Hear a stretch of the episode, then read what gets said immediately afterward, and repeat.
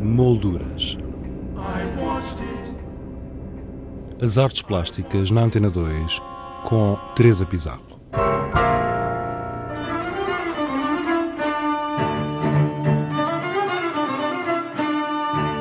O Museu do Neorrealismo, em Vila Franca de Xira, apresenta a doce e ácida incisão, a gravura em contexto 1956-2006. Com a curadoria de David Santos e Delfim Sardo, esta exposição resulta de uma parceria entre este museu e a Culturgest. Visitamos esta mostra e conversamos com David Santos, um dos curadores e também diretor do Museu do Neorrealismo.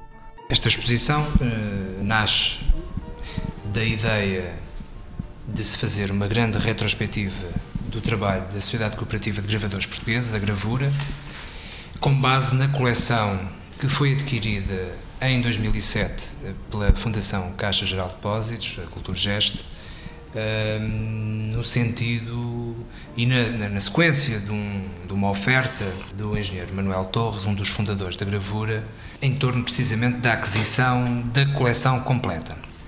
Essa, essa coleção completa é de um valor extraordinário para a história da arte portuguesa da segunda metade do século, porque o número um de todas as edições, de 1956 a 2004, uh, faziam parte precisamente dessa coleção do Engenheiro Torres.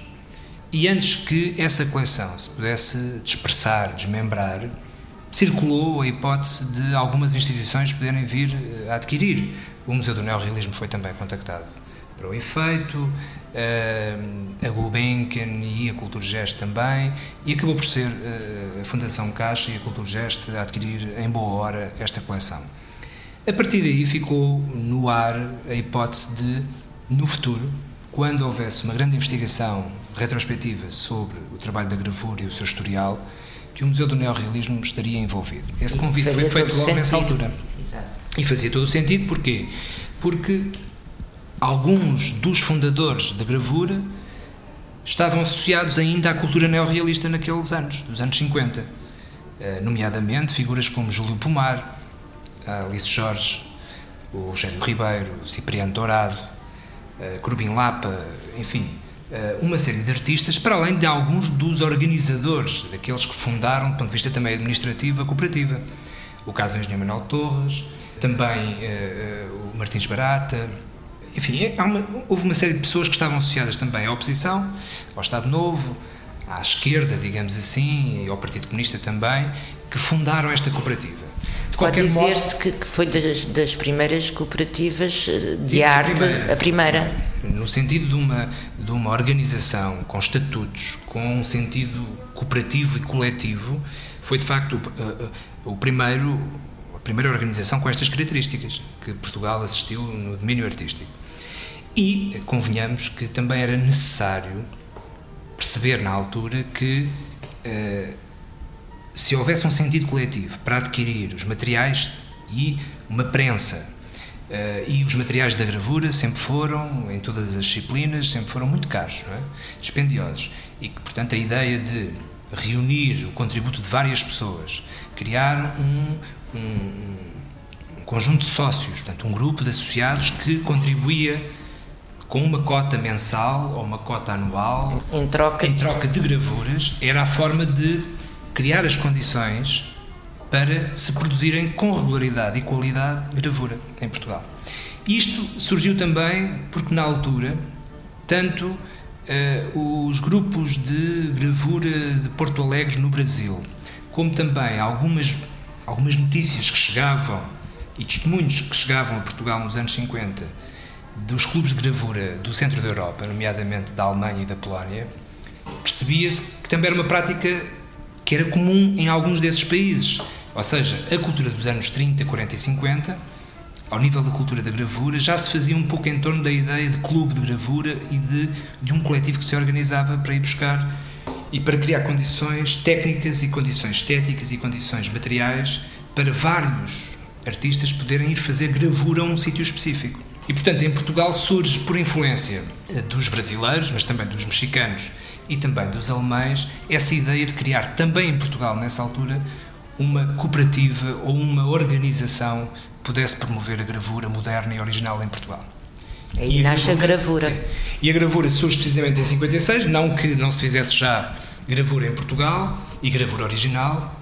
No início do século, por exemplo, o Adriano de Sousa Lopes é uma figura determinante nesse processo, que faz gravuras de grande qualidade no contexto da Primeira Guerra Mundial e gravuras originais. Abel Salazar, por exemplo, também é uma outra figura que fez, eh, na, área artística, que fez eh, gravuras originais de grande qualidade. Quando fala em gravuras originais? A gravura original é um conceito que serve para distinguir da gravura que reproduz grandes íconos da pintura e das imagens, da história da arte. É um trabalho de artista. É um trabalho de artista, porque a gravura durante muito tempo serviu para ilustrar livros, no início, uh, publicações e, sobretudo, para fazer divulgar aos olhos de muito, muitas mais pessoas algumas das grandes referências uh, da pintura europeia, por exemplo. Mas o conceito de um artista ir trabalhar de um modo original, de um modo específico para produzir gravura com qualidade estética por si, era no início do século XX uma coisa rara, sobretudo em Portugal. E por isso pode-se dizer que só quando a cooperativa de gravadores portugueses, a gravura, surge em 56, é que há um arranque definitivo para essa noção de uma prática de gravura com sentido original e também com uma estética moderna.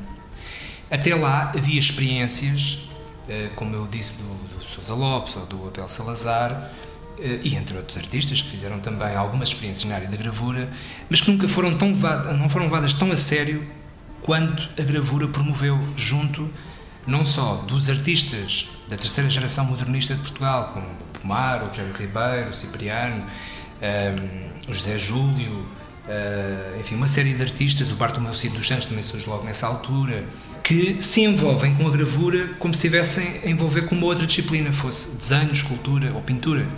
E, portanto, não há, a partir desta altura, não há qualquer distinção, não há minoridade da disciplina, pelo contrário, há até uma superlativa consideração da sua importância.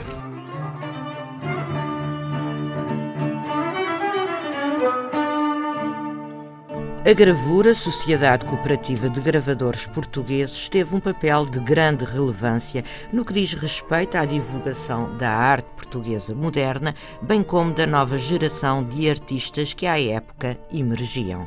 O impacto de, da Sociedade Cooperativa de Gravadores Portugueses na cultura portuguesa, sobretudo na cultura visual, nas artes plásticas, é de facto assinalável porque desde a primeira hora que os mais jovens estiveram na sua fundação e na promoção das condições necessárias a que a gravura se tornasse uma referência, como eh, souberam cativar outros artistas de outras gerações a participar. E souberam receber também gerações que vieram a seguir.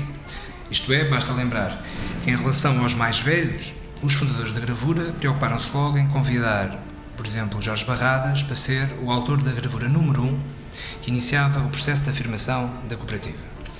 E o Jorge Barradas faz parte da primeira geração modernista. Tal como, uns anos depois, Almada Negreiros também irá fazer gravura ah, aos espaços da gravura.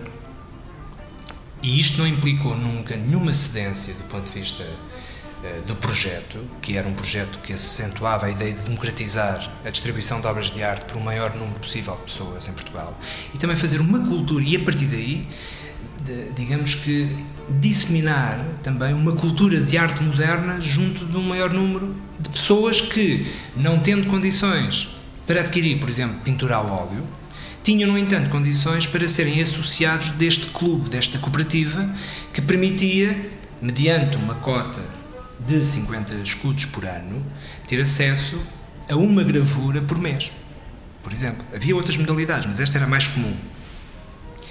E isso fez com que muitos dos artistas que nós hoje reconhecemos como fundamentais daquela, daquela, daquelas décadas, 50, 60, entrassem na casa das pessoas. Sobretudo, pessoas também, como é óbvio, com alguma preparação intelectual, com alguma ligação já eh, e uma sensibilidade para as artes, mas que, estamos a falar de profissões liberais, de pessoas naturalmente tinham também algum poder de compra nessa altura, mas que tinham, eh, no entanto, ainda eh, algumas dificuldades em adquirir obras de arte, naquele sentido que hoje nós entendemos como colecionador de obras de arte. E, portanto, a gravura tem um peso na divulgação da arte moderna muito maior do que seria suposto, ou, ou muito maior do que hoje em dia nós reconhecemos porque a gravura foi um, um modo. A gravura, de, alguma forma, entrava pela casa adentro. Entrava pela casa adentro de muita gente, porque, como é um múltiplo, podiam-se fazer séries 100 ou de 200 que, no fundo, chegavam a um número muito maior de famílias que tinha eh, nas, paredes das suas casas, das salas, dos corredores, um conjunto de obras de arte de artistas que estavam a emergir, que estavam a, a surgir como importantes para a arte portuguesa, que de outra forma não teriam. Quer dizer, um, adquirir um óleo do Júlio Pomar é uma coisa, mesmo nos anos 50, 60, ter uma gravura é outra. E, portanto, a cultura moderna circulou por Portugal, a cultura da arte moderna circulou pelo nosso país muito pelo trabalho que a gravura foi fazendo ao longo destas décadas. Ao ponto de quase nenhum artista de relevo uh, se ter furtado a ideia de participar na gravura em alguma ocasião. Sim, temos aqui obras de, de Julião Sarmento, por exemplo. Era isso que eu ia referir. Nós temos, desde essa geração, a artistas eh, de gerações anteriores, como, a partir de um certo momento, sobretudo no final da década de 60 e toda a década de 70, há uma nova geração que chega à gravura.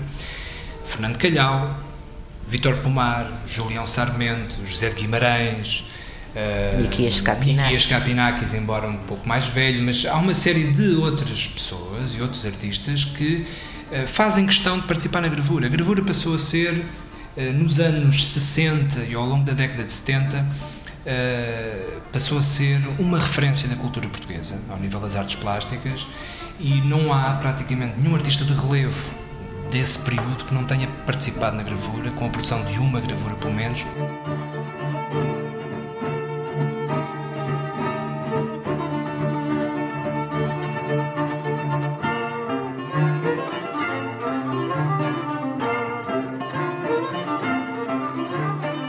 Esta exposição efetua um périplo pela atividade da Gravura, Sociedade Cooperativa de Gravadores Portugueses, apresentando um conjunto de 128 obras, das mais significativas entre o período de 1956 e a década de 80. Nós dividimos em três espaços do Museu do Neorrealismo esta exposição. Eh, num primeiro, na Sala de Arte Contemporânea do Piso Zero, eu e o Delfim Sardo, meu colega de curadoria, eh, optámos por não eh, selecionar nenhuma obra, ou seja, não fazermos nenhuma seleção e distinção relativamente às gravuras que foram produzidas pela cooperativa no ano 56, o ano da fundação, e também no segundo ano, o ano de 1957. E aí podemos ver como uh, evoluíram os gostos e o interesse da direção da gravura em promover este ou aquele artista. Está lá tudo e não houve nenhuma digamos, nenhuma orientação curatorial de separar ou distinguir eh, um trabalho relativamente ao outro. Estão por séries da gravura número 1, que foi do Jorge Barradas, até à gravura 27, que é uma gravura de Rogério Ribeiro eh, relativamente a vendedores de cavalos. E é Uh, e essa foi a forma que nós encontramos de mostrar diretamente as orientações iniciais da gravura. E percebemos que, ao predomínio, em certa medida, uh, do neorrealismo, da estética neorrealista, também se foi contrapondo logo nesses primeiros anos uh, tanto a estética do Jorge Barradas como as paisagens de Lisboa do Carlos Botelho ou até o intimismo, que nessa altura, muito colúrico, do Bartolomeu Cid dos Santos. Quer dizer, isto para mostrar que o facto da exposição estar a ser realizada no Museu do Neorrealismo tem uma simbologia específica e, e aponta para a ideia de que o, que o neorrealismo esteve envolvido com a fundação da gravura, e é verdade, ou pelo menos o que já restava do neorrealismo, uh, até porque a ideia de democratizar o acesso à obra de arte sempre foi um dos grandes desígnios de, do movimento neorrealista, tanto na literatura como nas artes plásticas, portanto, um maior acesso das pessoas à cultura, mas era importante para nós, enquanto curadores, uh, não, não, fazer, não confundir o visitante com essa ideia de que foi o neorrealismo que fundou a gravura. Isso não é verdade apesar de haver muitos neorrealistas que, que estiveram envolvidos com esses anos iniciais, mas houve outros que não eram neorrealistas que também estiveram, estiveram muito presentes, como José Júlio ou Bartolomeu Cid dos Santos, por exemplo.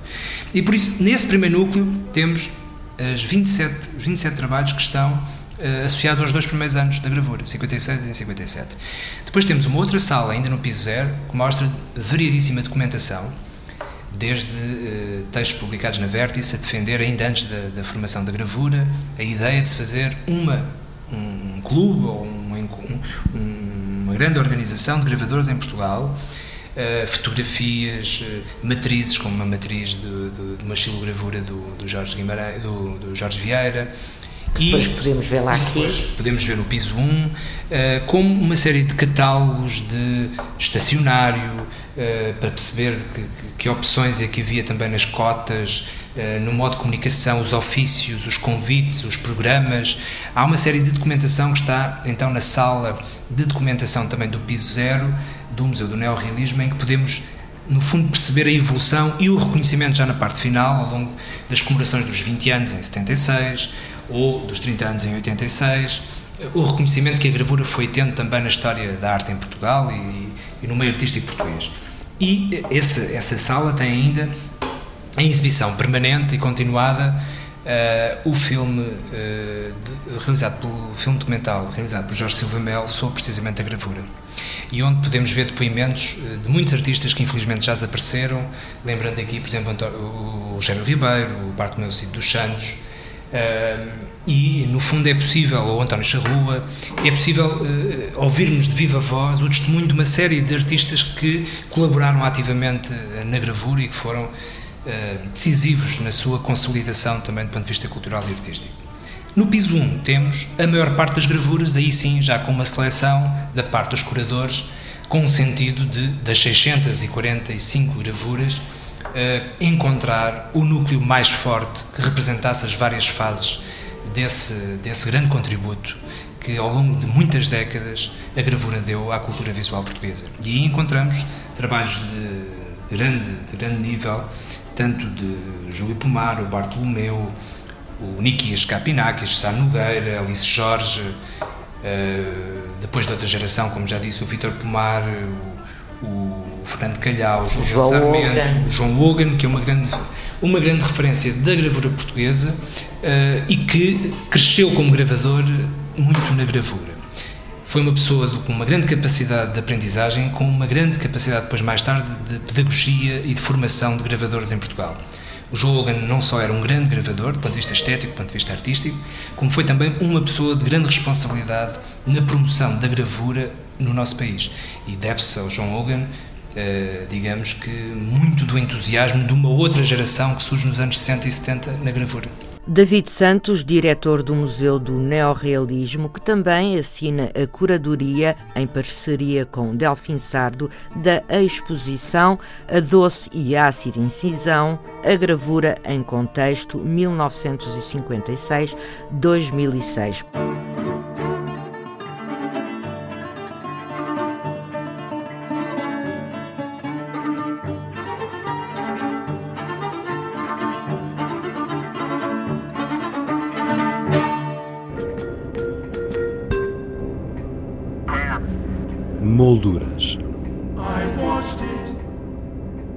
As artes plásticas na Antena 2 com Teresa Pizarro.